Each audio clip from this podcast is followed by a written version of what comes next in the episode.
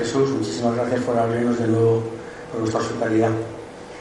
Eh, yo mm, hoy no estoy aquí para hablar de mi trabajo, estoy aquí para presentar a mi compañera y amiga Alma, Alma Serra, y más concretamente su trabajo, su obra, un pellizco en la barriga. Pellizco en la barriga, un cuento, un cuento guía que Alma ha diseñado pues para poder favorecer el trabajo del duelo en la infancia y en la no tan infancia, la adolescencia también. Sí, sí. Y bueno, el trabajo de Alma, precioso, el trabajo está inspirado en el proceso MAR. El proceso MAR es un diseño psicológico que yo hice ya hace 35 años y a lo largo de este tiempo, pues Teresa, mi compañera y yo hemos ido perfeccionándolo, pincelándolo y matizando aspectos y hasta el día de hoy que seguimos trabajando con él y profundizando en ello. ¿no? Bueno, antes de, entrar de lleno en la presentación de, Alma, sí quiero eh, dar un par de pinceladas acerca de lo que es el mar, porque creo que, va a ser más fácil para entender entonces tu trabajo. ¿sí? Claro. Entonces, el, trabajo del proceso MAR, eh, la hipótesis o la estrategia que, preside todo todo el diseño, es que un duelo está terminado, está finalizado cuando lo que queda es el sentimiento inequívoco de agradecimiento, teniendo en cuenta que si hay sentimientos de culpa en la relación que no se han ventilado, que no se han subsanado, el agradecimiento no va a ser posible.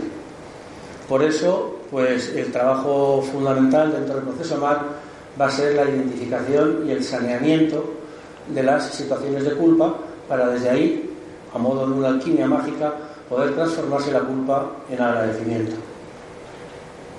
Eh, Teresa y yo llevamos con este trabajo, como digo, extendiéndolo pues, por distintas eh, provincias, eh, comunidades autónomas, etc. Y en una de ellas, pues tuvimos la ocasión de conocer a Alma, de conocerte a ti. Tú estabas, venías a trabajar la pérdida de Nerea, tu hermana, un año más pequeña que tú, y bueno, pues trabajó el, proceso MAR y os adelanto que el proceso MAR tiene cinco, cinco fases, ¿no? Para que entendáis esto bien, porque luego también las preguntas van a ir por ahí. Y tiene cinco fases el proceso MAR. La primera es la aceptación de la pérdida. La segunda es la conexión con el dolor y con la rabia. La tercera es la identificación y el saneamiento de las situaciones de culpa.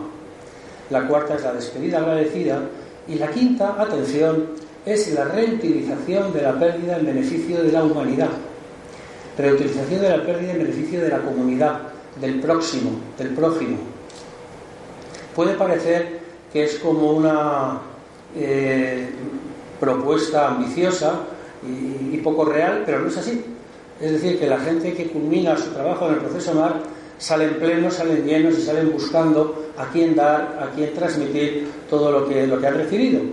Y así pasó como no mm, podía ser de otra forma, con Alma.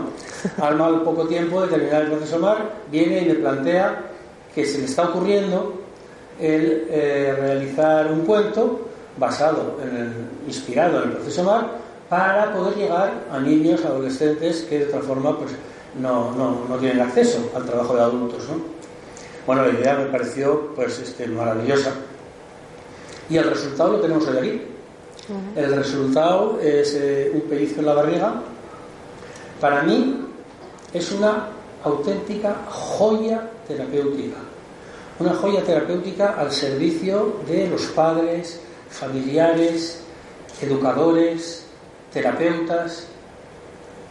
Creo que es un trabajo que además viene a llenar un vacío, pues porque es algo absolutamente mm, este, original, y, que no hay antecedentes de, trabajos enfocados así a los niños y además viene a saldar una deuda que teníamos los especialistas en duelo con el mundo con la parte infantil. Sí.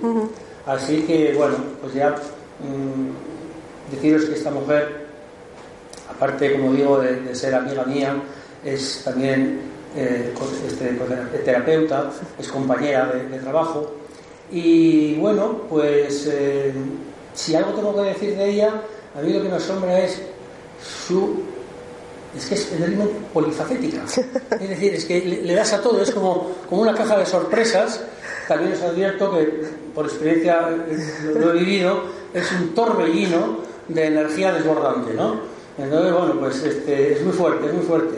Ella es directora y fundadora de Rumbos Recursos Educativos en Sevilla y eres antropóloga, eh, musicóloga, eres especialista en, infantil, en las aulas, en, llevar todo este trabajo ahí. A los profesores. Además de terapeuta gestal y energética. Bueno, podría decir muchas más cosas, porque tú eres mucho más que todo eso, pero me quiero quedar con, con cuatro rasgos tuyos que a mí, pues francamente, mm, me impresionan. ¿no? Eh, uno es la creatividad, el, el, otro, el otro es la tenacidad con la que mantienes las cosas y los objetivos. ¿no? Otro rasgo, pues que también me quito, es tu inquietud. ¿eh? Y el cuarto es la ternura. Entonces, es, claro, eh, eso conforma esos rasgos una estructura de personalidad pues que le convierte a Alma en una profesional atractiva, en una profesional inteligente, en una profesional realmente capaz, es eficaz.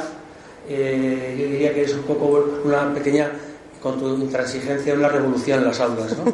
Entonces, eh, pues bueno, pues fruto de todo este cóctel explosivo, eh, está aquí el libro de Un pellizco en la barriga, y bueno, pues mi enhorabuena, Alma, por este trabajo y que te deseo el mayor de los éxitos, cariño. Gracias. Al sentirme abandonada en aquel lugar, decidí odiarte. Decidí que tú serías el único responsable de aquella situación y decidí recordarme cada día de mi vida que nunca hiciste nada. Solo tenía tres años, pero elegí no permitirte dañarme y tu rol desde ese momento para mí fue el del verdugo. Elegí castigarme cada uno de los segundos, minutos, horas, días, semanas, meses y años de mi vida. Él murió hace diez años, como si nada hubiese ocurrido.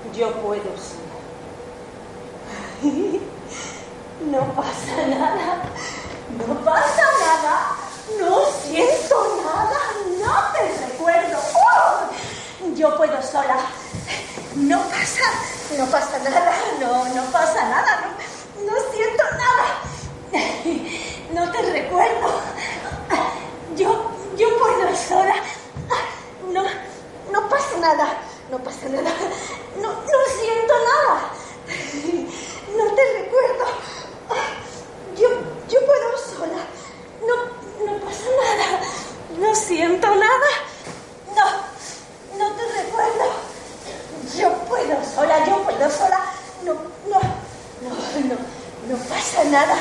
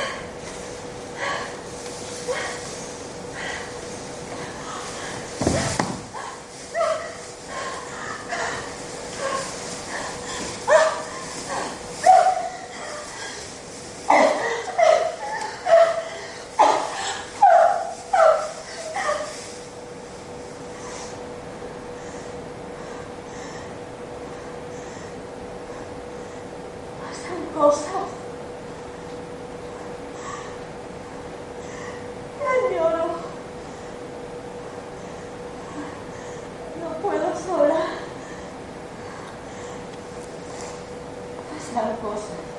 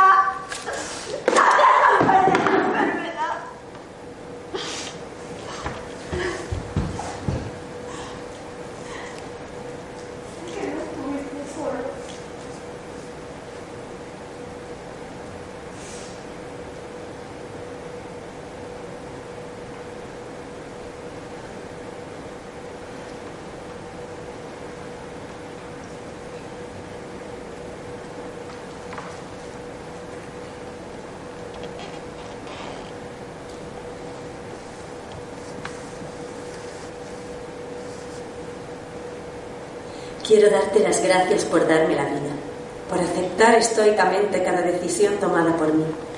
Te doy las gracias por tus pavoneos de padre orgulloso cuando me viste por primera vez en el escenario.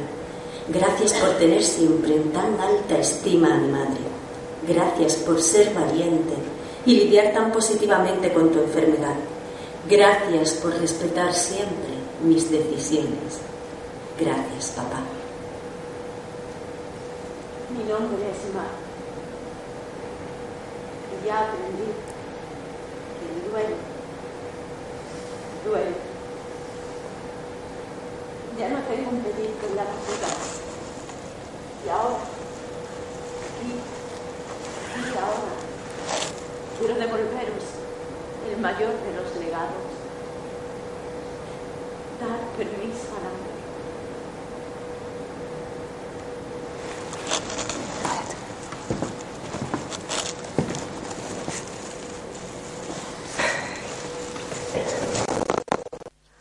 Susan eh, se le ha ido el pellizco en la barriga y me ha dejado a mí en la garganta. Qué canalla. Bueno, Alma, Ay, que, a ver, mm, me gustaría ir preguntándote cosillas Sí. mm, propias de- de- del trabajo que haces tú en, infantil y, y con la adolescencia.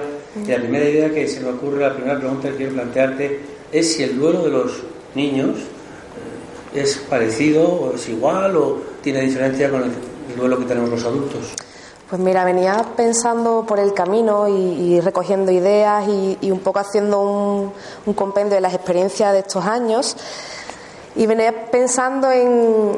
Me gusta mucho cuando tú en el mar hablas de la parte del sufrimiento y el dolor, que diferenciamos mucho ¿no? en el mar la diferencia entre sufrir, que esa parte intelectual del duelo en el que, bueno, pues como Susan ¿no? estaba ahí eh, metida en, esa maraña de, de emociones, de lavadora, centrifugadora mental por todo lo que hicimos, lo que no hicimos, y la parte del dolor, ¿no? cuando conectamos con ese echar de menos, con esa parte amorosa, agradecida.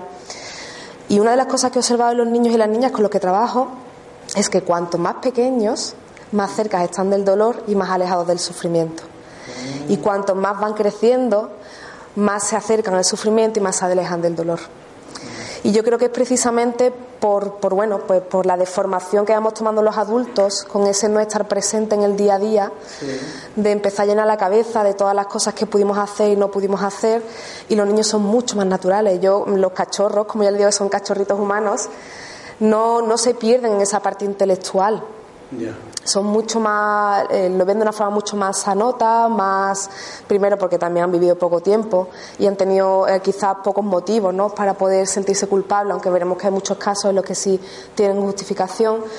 Pero la diferencia eh, principal es eso, en que yo veo que ellos es un- una conexión mucho más cercana con el dolor y menos con el sufrimiento, y cuanto más crecen son más sufrientes y menos conectados con el dolor. Y la forma que tienen de, de expresar todo esto, decir, en el mar decimos mm, el dolor y la rabia.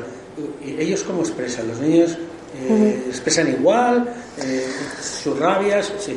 Yo hasta ahora lo que me he encontrado es como en los adultos. Yo, mm, bueno, sabemos que en el ámbito terapéutico las personas tienden a, cuando hay una situación que puede ser muy conflictiva, ¿no? O, o emocionalmente muy trágica, eh, las personas tendemos a, a desconectar de las emociones, Ajá. a atacar, ¿no? Esa parte neomamíferas que tenemos, ¿no? Que tendemos a defendernos o a introyectar esas emociones y, y- y, bueno y tomar un segundo plano y no expresar y eso llevado a los niños nos encontramos con niños que por su temperamento o niñas que por su temperamento tienden a expresar la rabia, la ira, esa mala gestión de la despedida hacia afuera y ahí hay muchos diagnósticos de hiperactividad en los que los niños se vuelven agresivos, eh, no son capaces de, mm, bueno, de, de- de atender las explicaciones que se les da en casa, en el colegio, con los amigos. Es una forma de expresar enérgicamente lo que sienten. Sí. Los niños que introyectan y, y, bueno, se sienten culpables, eh, participan muy poco, son muy tímidos o se vuelven muy tímidos y no son capaces de expresar lo que sienten a nivel verbal y los niños que están desconectados. Yo tenía una maestra en un colegio hace poco me decía que de una separación muy traumática de un chico de 11 años,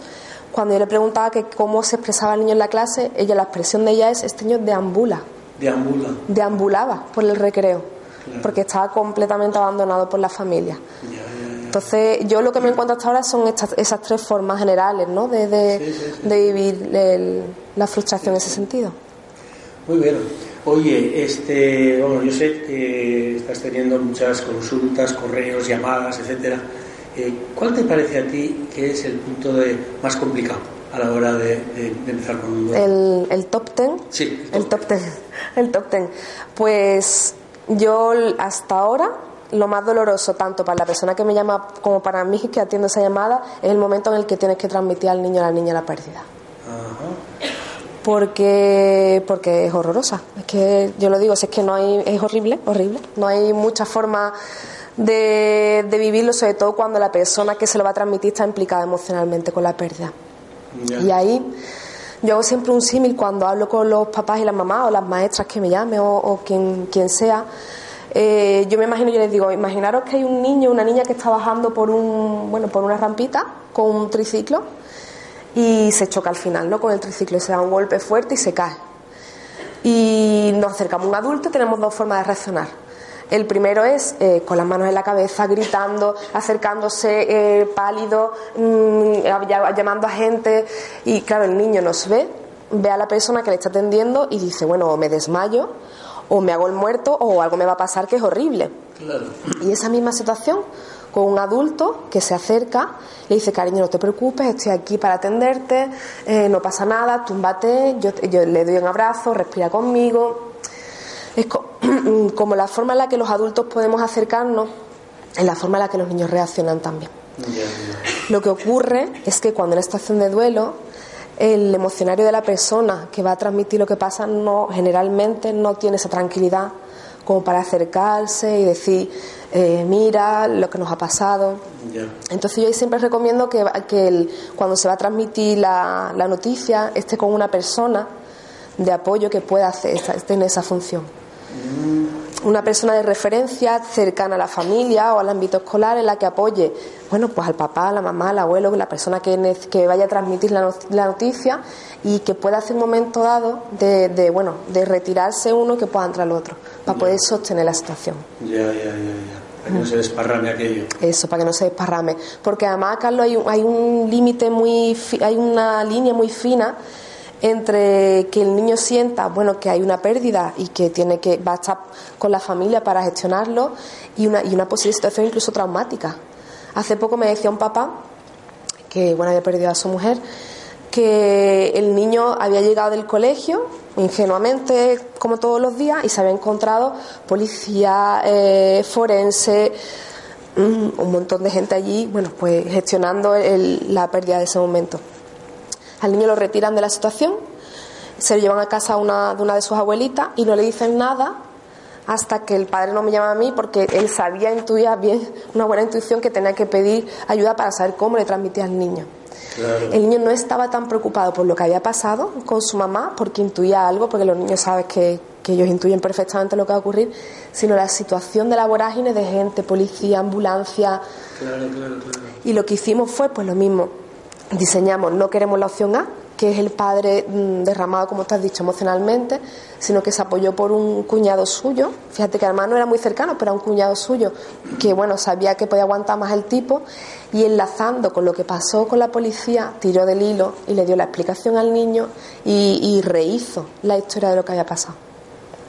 Pues mira, eh, me viene a cuento esto porque de lo que quería también yo saber es tu opinión acerca de la importancia que puede tener la presencia de los niños en los tanatorios, el funeral, eh, es algo que está constantemente también, una Sí. inquietud que está muy presente.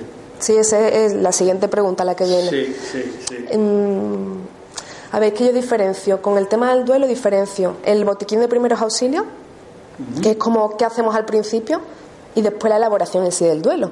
Porque que tú atiendas con tu botiquín de primeros auxilios la situación más, más bueno, pues más cercana, ¿no? De la pérdida, las decisiones rápidas, el, si el niño va, no va al tanatorio o al entierro o al- a, la- a lo que sea y después la elaboración del duelo en sí. Aunque están muy relacionados, pero bueno, para que la gente lo entienda, lo diferencio un poquito por ahí. Y con el tema del tanatorio, a ver, es que son como muchos factores que hay que tener en cuenta. Primero, para mí el más importante es que el niño y la niña pueda estar acompañado por un adulto. Ajá, claro. Es decir, que haya una persona que esté siempre cerca de él o de ella para que pueda ir dándole explicaciones de lo que está ocurriendo. Ya.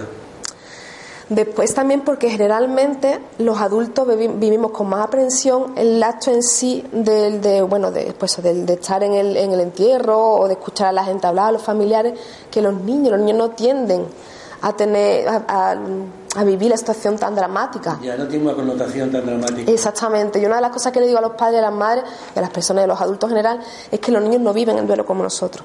Ellos lo viven de una forma, aunque parezca mentira, más natural. De- el, del dolor viene después. Pero en el momento él vive una situación en la que, bueno, está con mucha gente, sí es verdad que hay gente que está llorando, pero también es el miedo que tenemos los adultos al llanto.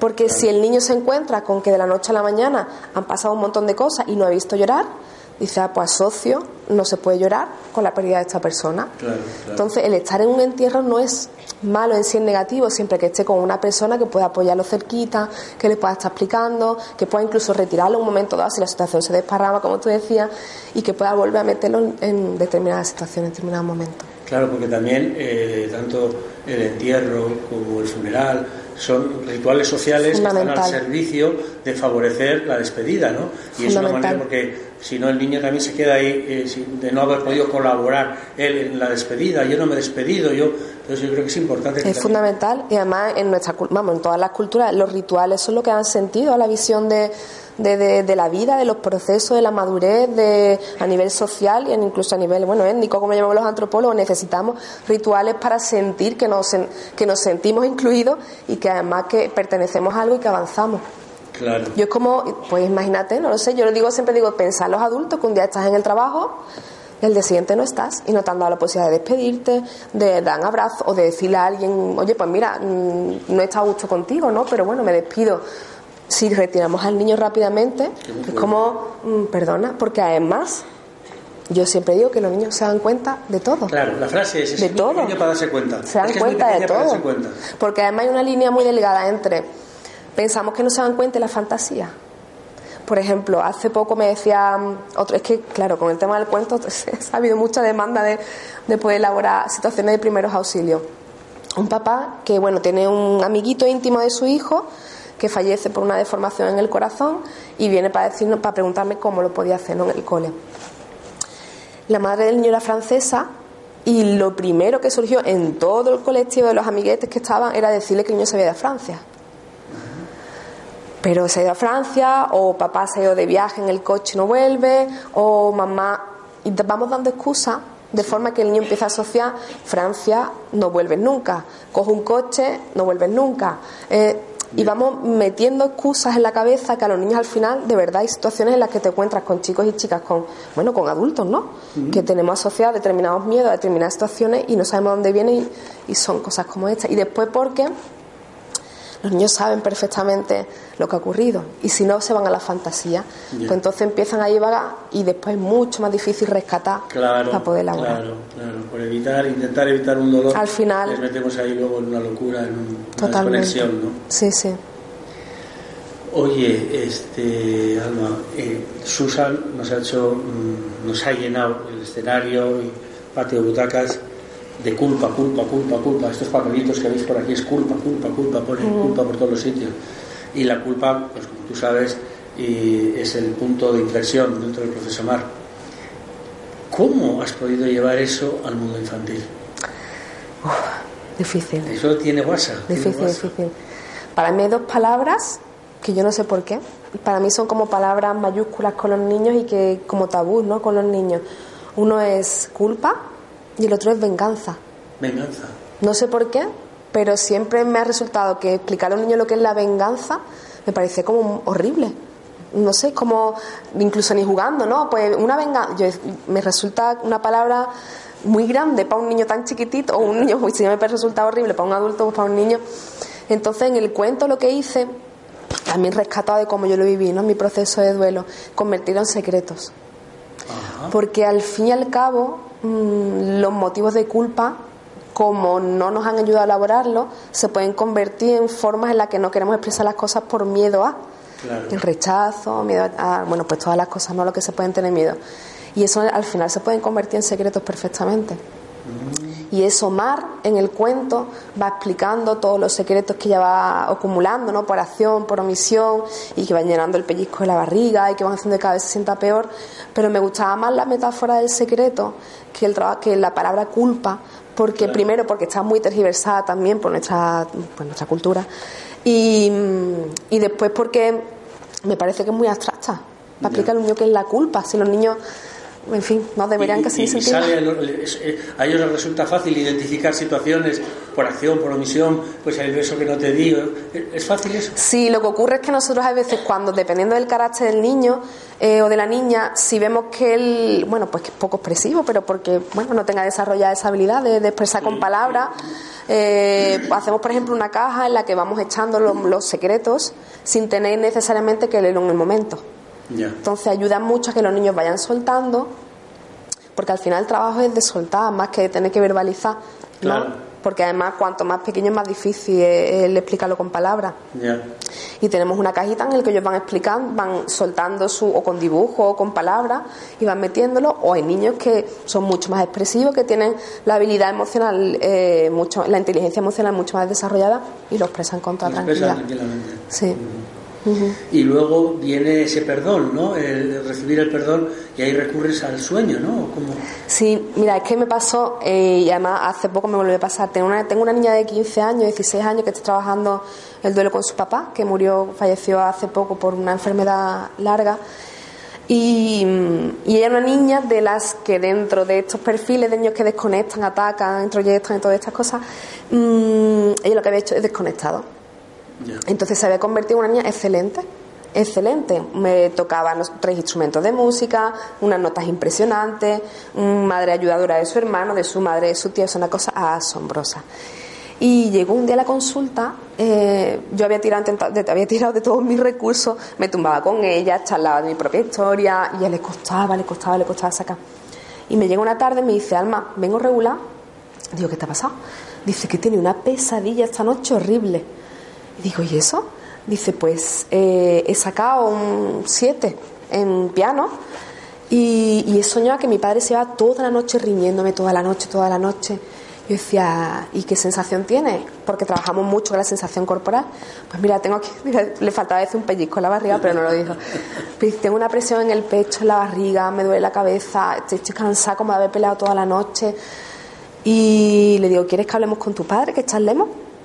Se sentó y fue en ese momento en el que tiramos para trabajar con el sueño y que empezó a desahogarse y empezó a sacar todos los secretos. Y uno de los secretos, papá, y uno de mis secretos es el día que, que, mi mamá no me dijo que estaba tan mal y no podía despedirme. Y otro secreto es, y empezó. Tú digo, venga, vamos a soltar más secretos. Y soltaba, y soltaba, y soltaba. Y eran todos los secretos que ella guardaba. La forma en la que se desahogó. Claro, claro. Ay, qué bonito. Oye, eh, en el mar también hay un momento en el mar de adultos en el que hacemos un ritual, entendiendo el ritual como ese lenguaje que va directamente al inconsciente, ¿no? Y no sé si, si es posible también. ¿Tú has inventado algún ritual? con esa cabecita que tienes. Hemos adaptado un poquito, porque los rituales generalmente, desde el enfoque bueno, más psicológico, antropológico, suelen trabajar con los elementos con la madera, o el fuego, el agua o el aire. Y mm, ahí tuvimos tuve la duda de si hacer un trabajo con el agua, de poner, usando el símil del barquito en el que, y el nombre propio del mar, en el que pudiesen poner todas las culpas y echarlo, bueno, echarlo al mar. Lo ocurre que en Sevilla no tenemos mar y, tiro de mi propia experiencia y el río no es que tenga mucha corriente. Entonces tuvimos que adaptar para ser más realistas y usamos el bueno el, trabajo de, enterrar no toda la culpa. Enterrar las culpas. Enterrar la culpa. Físicamente físicamente. Al final del cuento por un espacio en el que bueno vaya un espacio en el que, eh, que tenga mucha sintonía con la persona no que le evoque esa, esa relación pueda enterrar la culpa. Y después echa algo dulce, que tú sabes que en el mar usamos la miel. Allí, bueno, pues yo en el cuento hablo de, lo, de, lo, de, de un bombón de chocolate y menta, que era mi favorito. Y después sí me gusta utilizar el tema de las flores. porque los niños están muy conectados con la naturaleza. Sí. Entonces ellos experimentan mucho y como en los colegios se estudia tanto el ciclo de la vida, pues estudian mucho las semillas, las raíces, el cómo crece, cómo evoluciona y me parecía muy bonito el símil de, de, una, de los secretos crece vida, ¿no? En realidad. Claro. De esos secretos que ya hemos enterado ya no nos gusta y se deshacen, porque sabemos que también los niños han estudiado el ciclo de todo el reciclaje y todo. Claro. Pues el, el papel se deshace y sobre eso crece, crece vida que es muy cercana a ellos. Claro, claro. Entonces es eh, transformar todos los sentimientos de culpa, reciclarlos, digamos, enterrándolos con algo dulce y que de ahí salgan las flores. Claro. Bonito. Sí, sí, sí. bonito. Oye, este, el, el trabajo, ¿tú crees que es mm, posible de adaptarlo al grupo? Porque yo sé cantidad de docentes, maestros, maestras, cuando es muy frecuente que un niño fallece en el colegio y se trastorna ahora a las clases, ¿no? No digamos su clase propia también. Pero no solamente hace falta que, que fallezca el niño, puede fallecer el padre de un niño o la madre de un niño. O una maestra. O la maestra, claro. Un maestro. Y afecta a todo el, a todo el sistema, ¿no? Sí, digamos. sí, sí. ¿Se puede trabajar con el mar en plan sistémico, en plan de... Sí. Yo siempre, yo planteo que el, el cuento, los cuentos en general, son una excusa. Una excusa que el- para que los adultos que no tenemos habilidades, que tenemos pocas habilidades emocionales porque no nos han enseñado en el colegio educación emocional, podamos tener un recurso para acercarnos a los niños. Porque hay muchos papás, mamás y adultos que han, elabora- que han acompañado a sus hijos en la elaboración del duelo sin tener un cuento. Pero bueno, bien porque tienen herramientas o porque tienen algún, bueno, de otro tipo de recursos. Pero el cuento en sí es, es como el, el objeto ¿no? que nos une para poder tener una excusa y acercarme a ti. Y porque además, mm, en realidad los niños y los adultos, mm, nosotros nos creemos el discurso que tenemos de nosotros mismos. Y ahí yo siempre digo que, que es como una película, o cuando éramos pequeños en los libros estos, los que si quieres ver el final, un final, pasa a la página 85. Si quieres otro final, pasa, pasa a la página 83 y tú vas decidiendo el final. O cuando vemos una película y te quedas con esa sensación de, uff, qué película más fea, no me ha gustado. Pues este cuento elabora, elabora ese discurso que el niño y la niña puede tener sobre el propio duelo. Y eso en un grupo es magnífico. Porque mm, la fuerza del grupo a la hora de crear ese discurso es mucho más potente. Porque está el que escucha y no quiere hablar, pero está pendiente. Está el que habla porque es un poquito más protagonista y, y tira del grupo. Está el que mm, hace una pregunta al final y de repente hace que todos los niños reaccionen y reflexionen. Y el trabajo en, en grupo del pellizco es precioso y funciona también súper bien. Y además me consta que, que hay colegios que lo han trabajado incluso como una unidad ¿no? didáctica, como le llamamos algunas veces de la enseñanza, que han, que han ido estudiando cada fase, la han elaborado, han hecho las etapas, y hay como, como la, la pérdida est- está unida a la vida, todos tienen alguien. Si no es un abuelito, una mascota, eh, yo qué sé, un hermanito que ha nacido, mm, cualquier situación que un niño o cambio niña sienta y que sientan casi una pérdida. Yo recuerdo que uno de mis hijos, eh, mi hijo mayor, cuando lee el cuento, se acuerda de mi padre, de su abuelo, y mi padre no ha fallecido. Claro. Y él lo tiene en la mente siempre. Claro. Sabes que él es, con, es como yo te doy esto, este mundo te lo abro para generar un discurso sano en ti, y tú llévatelo donde tú quieras, porque te voy a acompañar. Ya. Claro, que es lo que decimos también en el proceso mar, que el mar no es una filosofía para la muerte, sino para la vida. Para la vida, exactamente. Entonces lo que se trata es de... de- Por eso, el- uno de los también, aparte de lo que tú decías de la necesidad de devolvernos a la sociedad en esa última fase del duelo, eh, la idea también, cuando ya digo, Dios mío, esto hay que hacerlo, porque es que eh, todo eran todas las señales para poder ya hacer- realizar el cuento. En una de las experiencias que tuve formando a orientadores de, de secundaria y de primaria, eh, una de las cosas que les pasaba es que no tenían recursos prácticos para poder trabajar ¿Prácticos, materiales o formativos? eh, tanto formativos como prácticos a la hora de poder llevarlo al aula. Ajá. Y sí es verdad que en realidad hay muchos cuentos sobre el duelo, hay muchos cuentos con, con papás o con mamá o con abuelos, pero la diferencia del de, del de Mari, el pellizco en la barriga, es que te va acompañando por cada etapa. Claro, es lo que me parece asombroso, Claro. cómo vas en cada etapa tan distinta y en cada etapa hay un, hay un trabajo, hay una tarea y con esas tareas se van realizando Sí. y se convierte al final también en un álbum porque el primer paso del proceso MAR es la aceptación de la pérdida y ahí lo que proponemos es eh, hacer una historia de la relación y veo ahí que tienes, pues hay páginas eh, que por cierto, enhorabuena también a la, diseñadora, que hay, hay, unas páginas para poder pegar las fotos, ¿no? Claro. Y, aquello se convierte al final en un álbum personal, ¿no? Sí, como los, coleccionables de los niños pequeños, ¿no? Estos que coleccionan pegatinas de perritos, de gatitos, de mascotas en general, pues era un poco también el rescatar esa parte juguetona, ¿no? De, poder elaborar un, un, álbum y también porque en el, en el libro no solo me quedo con la parte visual, sino que tiro de más, más, más sentido Hablo de la música, recuerdo una canción que le gustase, una comida que fuese su favorita. Es como, no me quedo solo en la parte de las imágenes, porque es verdad que los niños se pueden encontrar con pocas fotos de la persona, porque, estuviese, porque fuese lejana. Rescatar sensaciones. Eso, y es rescatar la sensación. Rescatar la sensación de un cumpleaños, de una canción, de, de un paseo, de, y plasmarla aquí, bueno, pues de una forma visual, pero rescata toda sensación, porque además los niños se mueven por ahí por sensaciones. Claro, es que la sensación es el paso previo a la intelectualización.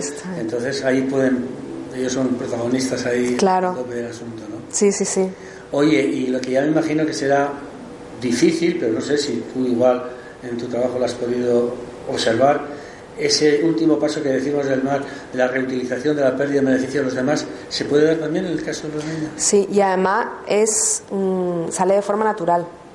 Mira, hace poco eh, hablaba con bueno, con un terapeuta que acompaña también el tema de, acoso escolar y bullying en, los colegios, y me contaba el ritual que él hacía para poder elaborar eh, la es que volvemos a la, es todo, todo lo mismo, la culpa de los chicos que han sido acosadores. Claro. Y cuando él me contaba el ritual, yo lo iba escuchando y digo, este es el proceso Mar. El, este señor, de forma intuitiva, había desarrollado al, al final un ritual en el que los chicos, bueno, pues enterraban las culpas que habían tenido y bueno, elaboraba una carta de agradecimiento a los chicos que habían sido acosados y después se convertían en acompañantes para posibles víctimas ¿Ah, de otros chicos y chicas que podrían, bueno, pues no gestionar bien las emociones y terminar acosando a otros o siendo violentos. Y, de esa misma forma natural en la que los niños acompañaban a otros, el mar hace, le hace algo parecido en estos chicos y chicas. Es como que a, mí me hace mucha gracia porque hay unas madres que me dicen, pues no que ahora mi hija se cree que es psicóloga, iba al colegio y, se acerca y dice, tú no te preocupes que yo te voy a ayudar con tus problemas. Sí. Es como esa tendencia a, se convierten como, bueno, en escuchadores. Claro. Se, vuelven en escuchadores. Claro, han sido escuchados, han sido ayudados y ahora se convierten en, en ayudadores. Y además una de las cosas que yo estoy ahí, bueno, luchando en esa parte tenaz, en la parte de los colegios, es empezar a crear, eh, los docentes tienen mm, cinco horas a la semana de libre disposición que pueden hacer lo que quieran con el currículum. Hay colegios que dan más matemáticas, más inglés, otros que incluyen teatro. Y, y estoy, estamos a punto de experimentar un colegio que una de las horas de libre eh, disposición se conviertan en grupos de apoyo terapéutico. Es decir, pues una vez a la semana se unen los chicos y chicas que tengan, que ellos identifiquen que tienen situaciones de pérdida y se, se unan a charlar, a hablar, acompañar a un referente adulto que esté formado, por supuesto, y, pero que se unan a charlar de cómo se sienten, eh, cómo se han sentido, qué miedos tienen. Y ¿Como una dinámica de grupo? Sí, es como nos juntamos, pues igual que te juntan en el recreo a, charlar con tus amigos, te, juntas, te, te, unes con otros en un espacio escolar en el que se cuentan, pues mira, yo me siento así, me siento asado, asado y, y, vayan, y los que ya hayan elaborado el duelo puedan acompañar también a otros en poder elaborarlo. De forma que dé un espacio también a la parte emocional de acompañamiento en el aula. Y yo creo, a ver cómo lo ves tú, que esto también tiene una repercusión en las relaciones interpersonales normales. Es decir, que las, cuando, cuando estás haciendo el trabajo de, del duelo, el pellizco de la barriga está haciendo ese trabajo, como que ayuda también a sanar las, otras situaciones que no son de pérdida. Por ejemplo, estoy trabajando la pérdida de mi mamá, pero eso ahora me ayuda a mejorar mi relación con mis hermanos, con mi, con mi padre, con, ¿no? Sí, sí.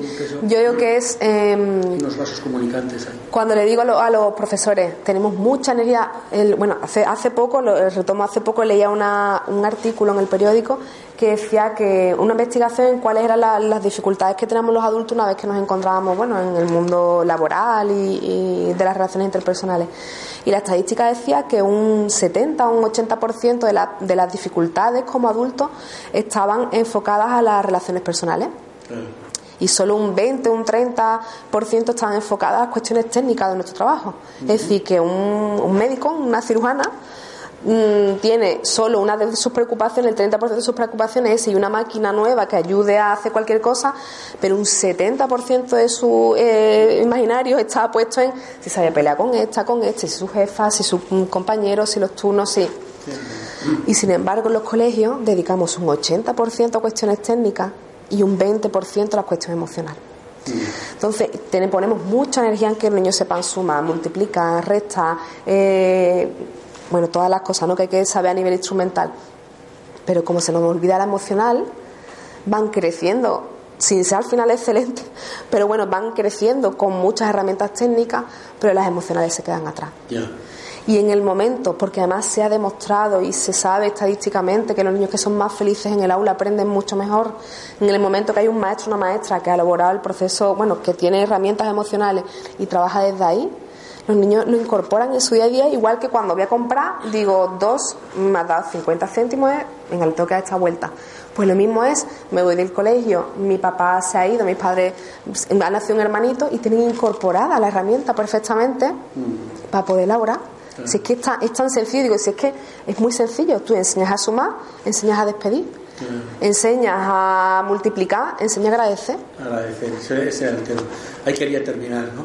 Diciendo, a ver, cómo, cómo, si son capaces de expresar el agradecimiento, o son cortados como los adultos, o cómo está esa espontaneidad, como eh, ¿Es posible? Sí, sí, además yo digo que se pican entre ellos después por agradecer quién, agradece más. ¿Ah, Pero él es, es asombroso porque igual que mm, estoy empezando bueno, a, intentar introducir mucho el tema del mindfulness en las aulas porque es una forma en la que te paras y sientes y consigues eh, moverte de otro lado, ¿no? Eh, con el tema del agradecimiento se ha demostrado que incluso a nivel cognitivo cambia la estructura. Es cuando yo agradezco, segrego determinadas hormonas, determinados neurotransmisores que hace que me relacione con la otra persona de una forma diferente, que no es una parte romántica en la que tú te hayas inventado, que el agradecimiento, que es magnífico, sino que además a nivel científico se ha demostrado que cuando agradecemos nuestro cuerpo cambia. Pero nos da miedo, porque nos han enseñado. nos da miedo. Pues cariño, eh, no sé si quieres decir algo más. Yo sí, mm, una de las cosas que veo, un hilo en común, ¿no? Es que mm, que hay una frase además que te dice mucho que de lo que no hay no sale. Entonces, mm, son como varias ideas. Cuando un niño no está preparado para elaborar el duelo, no se le puede forzar. Por mucho que lo intentemos. Porque cada uno lo elabora cuando está preparado. Y no sabemos cuándo no va a estar preparado. Entonces yo siempre digo que con el cuento que si el niño, porque además a mí me ha pasado la consulta en que me deja llevar por alguna angustia o de que yo también la entiendo, además, un papá o una mamá, y he intentado elaborar cosas que digo, pero si es que no está ni en esta onda. Entonces yo a veces que digo muchas veces en el cuento es dejarlo en la mesita de noche, tenlo en la librería, mmm, tenlo presente en casa. Y el niño o la niña cuando lo necesite lo leerá, pero si no quiere leerlo no hay que forzarlo, porque es una puerta a abrir, bueno, pues un, baúl emocional que nos han enseñado. y después también porque mucha es nuestra necesidad, ¿no? igual que mm, pues, los padres ansiamos en que nuestros sean educados, eh, amorosos, correctos, que aprendan muchas cosas en el colegio, pues nos entra la urgencia de que elaboren, eh, que no sean, que no mm, se sientan tristes, que no se sientan, que no sufran, que y es muchas veces nuestra necesidad que el propio hecho de que el niño lo necesite elaborar o no. Y ahí siempre hago la invitación es que no es lo mismo acompañar a un niño habiendo elaborado todo el duelo, porque sale otro discurso completamente diferente, que el intelectualizar qué es lo que tengo que hacer y entonces leo con esa persona. Por eso siempre la invitación es cuando elabores el proceso, entonces ya te vas al cuento. Qué bueno. Pues muchísimas gracias, cariño. A ti. Bueno, chicas, chicos, pues hasta aquí hemos llegado.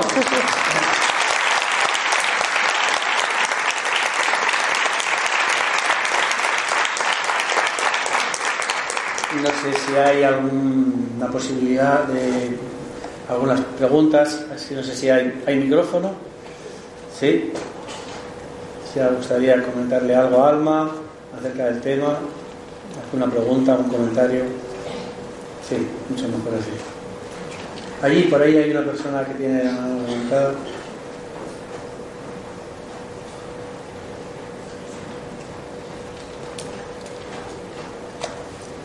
Hola. Hola, hola. Hola, buenas tardes. Eh, mira, yo soy pediatra, me ha encantado la presentación del libro. Gracias. Y a lo mejor lo habéis dicho al principio, pero llega un poquito tarde. ¿A partir de qué edad eh, ves tú que puede ser útil el libro? O... A ver, el libro es una. mm, Pero tanto para la edad como para el tipo de pérdida, como para el tipo de niño en sí o de niña, eh, tiene que ser una adaptación. Por eso digo que el, libro es una excusa.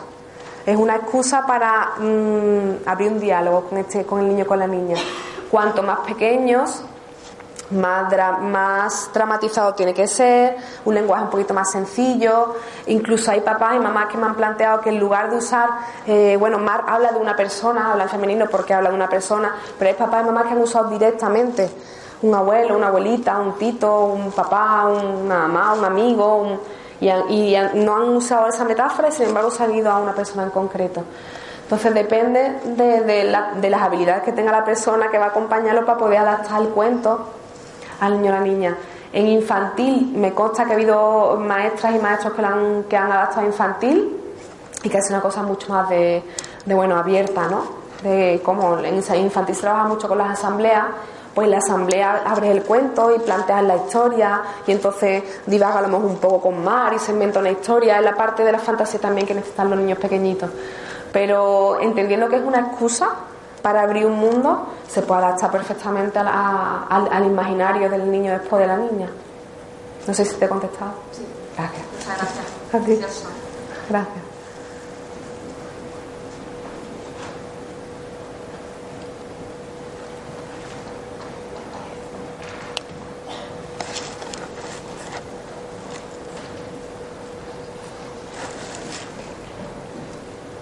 Hola.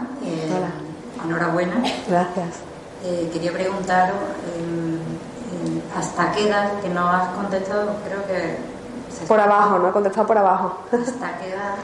Y otra pregunta es si eh, sabemos que van a tener esa pérdida, porque hay una enfermedad por medio, si sería interesante eh, ya dar o mover el, el libro o el cuento o intentar guiarlos de alguna manera o consideras que no, que. Vale.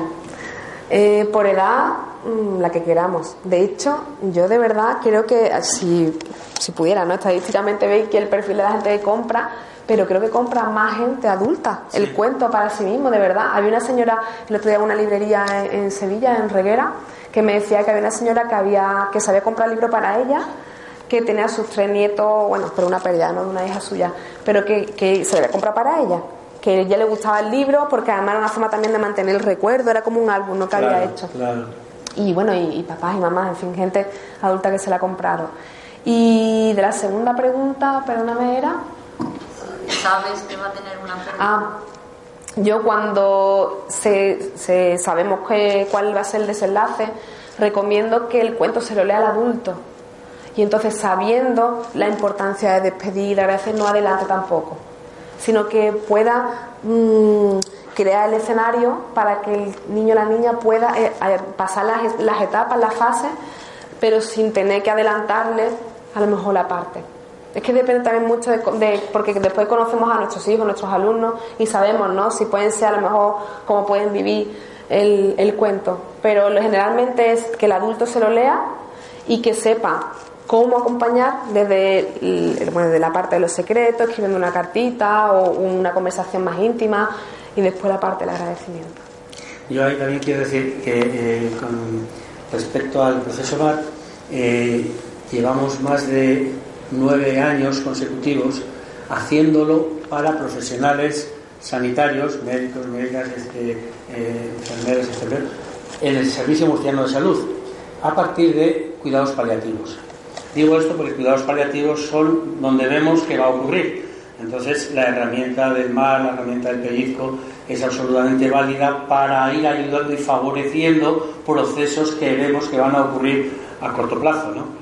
Entonces ya se va incluso preparando las propias tareas que puedan aparecer en el cuento o dentro del proceso MAR, se pueden ir ya llevando al sistema familiar pues, de una forma muy, muy precisa, muy concreta. Sí, de hecho hace poco yo creo que, tú publicaste un, eh, compartiste un artículo de un médico de paliativos que hablaba del buen morir que era un, un artículo precioso, precioso de la importancia de acompañar en el buen morir. Claro. Pues yo creo que ahí tenemos un reto también, Carlos, con el tema de, de los niños, en enseñarles a bien morir a los niños también.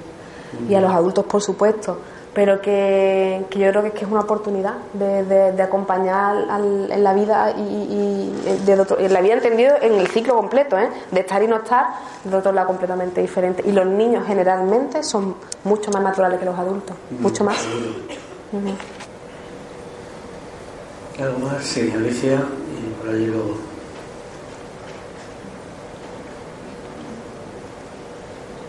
Alicia, luego, creo que se han adelantado, luego vas tú. Hola. hola. Hola. Buenas tardes. ¿Qué tal? Mira, mi pregunta a lo mejor un poco, yo he venido con la intención de llevarme el libro para mí Sí. y con la intención, tengo un hijo con 23 años, Ujú. lo que pasa es que digo, ¿cómo le doy yo el libro a él? Me va a ya. Entonces tú como experta en el tema, eh, sé que a lo mejor esto a él, yo lo voy a dejar encima de la mesa, pero claro, verá, cuando vea el libro decir, mamá, ¿qué pasa? no? Yo lo compraba a mí, porque he perdido a mi hija con 15 años. Y entonces quiero acercarlo. ¿Puedo otra vez este libro o hay otro método? ¿O has sacado otro libro? El, bueno, el adolescente, pues sí, sería Bueno, interesante. adolescente, yo tenía 23 años. Bueno, sí, es verdad. entonces era como una guía, si no a través del libro o algún, algo que tengáis pensado, un proyecto. Él ahora mismo se niega a todo. o sea, Vale, es que- es como está, yo soy, yo puedo, yo... Claro, es que yo es que doy como una mala noticia siempre que pasa esto y es que no se puede hacer si no quiere nada. Exacto. Es que no se puede hacer nada.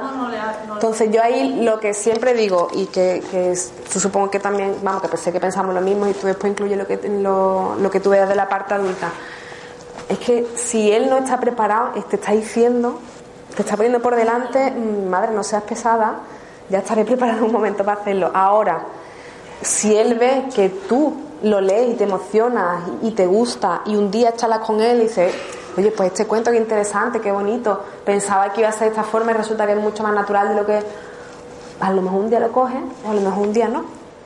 Pero mm, tengo, es que me, estoy acordando de lo que tú me estás diciendo, unos papás que están, los pobres, continuamente detrás mía para que me siente con el hijo, que me siente con el hijo. Y me he sentado con el hijo muchas veces.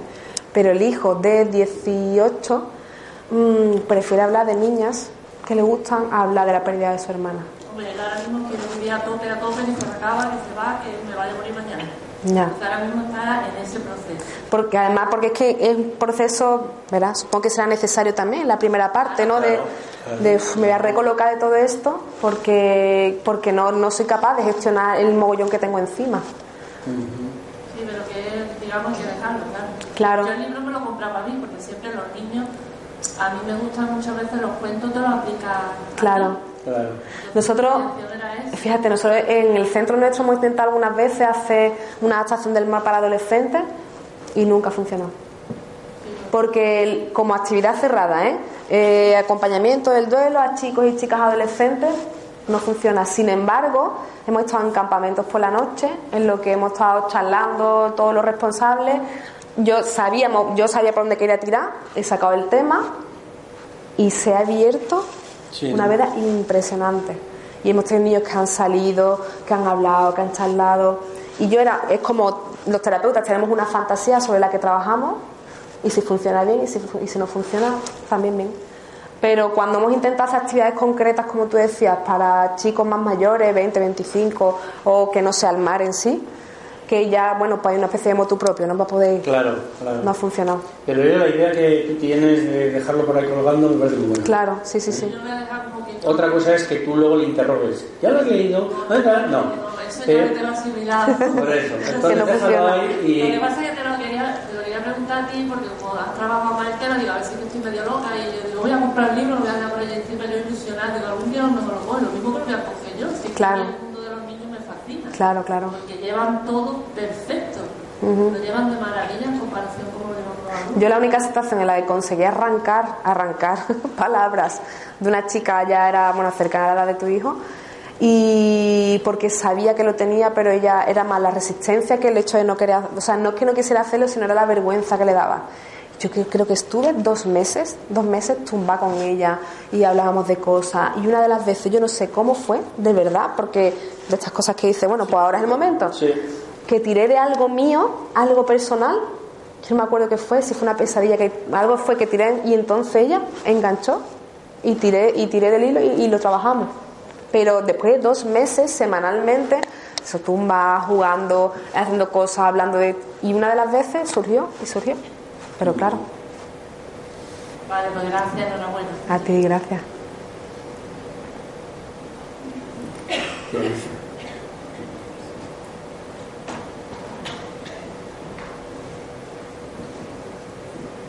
Gracias. Hola, guapa. Enhorabuena, Alma, por el cuento y por el proceso también. Eh, yo como maestra de infantil, que estoy durante tres años seguidos con los niños, claro, yo nunca este cuento no lo conocía, ¿no? Intentaba hacer desde mis cosillas que sé con Carlos y con nosotros. A lo mejor una carta de despedida de todos los compañeros, las compañeras, porque es verdad que luego, tras tres años continuos, cambian de clase, se van a otros colegios. Entonces, este cuento considero como que es importante también trabajarlo a lo mejor en cinco años, que ella cuando al final se van a despedir, cada uno va para un lado. Además, el paso de infantil a primaria es fuerte, fuerte porque es otro mundo completamente diferente. Es paso, aprender jugando eh, con mucho tiempo libre, con muchas relaciones musanotas, a sentado, le escribí, en fin. Y después porque en infantil, se, los tres años de infantil estás con tu maestra y pasas a primaria y te van cambiando cada dos años y es todo un poquito más rígido. Eh, yo, de las experiencias más bonitas en colegio, quitando la parte de pérdidas así que sean un poquito más traumáticas, son los cierres de ciclo porque ahí los niños sueltan todas las culpas que tienen acumuladas de y el día que me dijiste que no querías jugar conmigo en el recreo y entonces a fulanita que te gustaba y como te gustaba me quitaste a mi novio y sí cuentan todo eso. es, es, es, que sueltan todas las historias que tienen. lloran te abrazan sí sí sí, siempre está con el riña la chucha ¿no? y, y, y, se quedan súper tranquilos. Y porque después es la forma en la que ellos en otra situación de pérdida van a poder hace lo mismo. De hecho, yo creo que digo, si pensásemos todos en cuando éramos pequeños, cosas que haces en el cole que te sentías un poquitito culpable, ahí tenemos un, en fin, ahí guardamos. Entonces, el poder librarte de eso e irte del cole, e irte del colegio del instituto pensando que con fulanito no se te quedó la culpa de hecho cualquier barbaridad, pues ayuda, ayuda. Así me parece fundamental. A ti.